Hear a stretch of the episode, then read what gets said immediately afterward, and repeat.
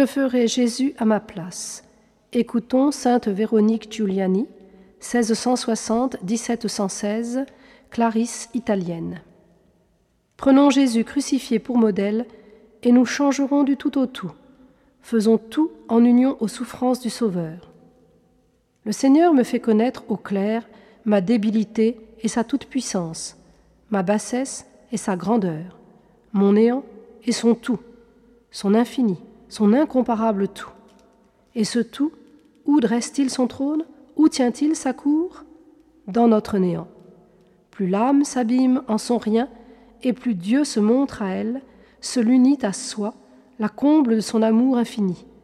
Et cet amour, détruisant tout ce qui l'empêche d'agir, il règne seul en monarque absolu.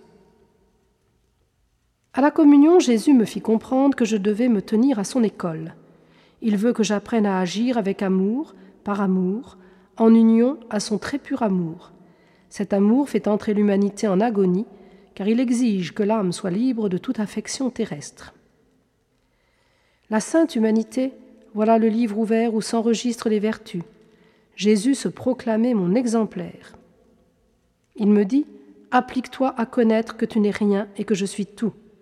Laisse-moi faire. Peux-tu faire toi-même une seule action à mon goût? Quand je commençais mon travail, Jésus me disait Allons, fais-le pour moi, par moi. Quand je terminais, il disait C'est moi qui l'ai fait. Mon cœur, me disait-il, voilà la chambre que les élus doivent occuper.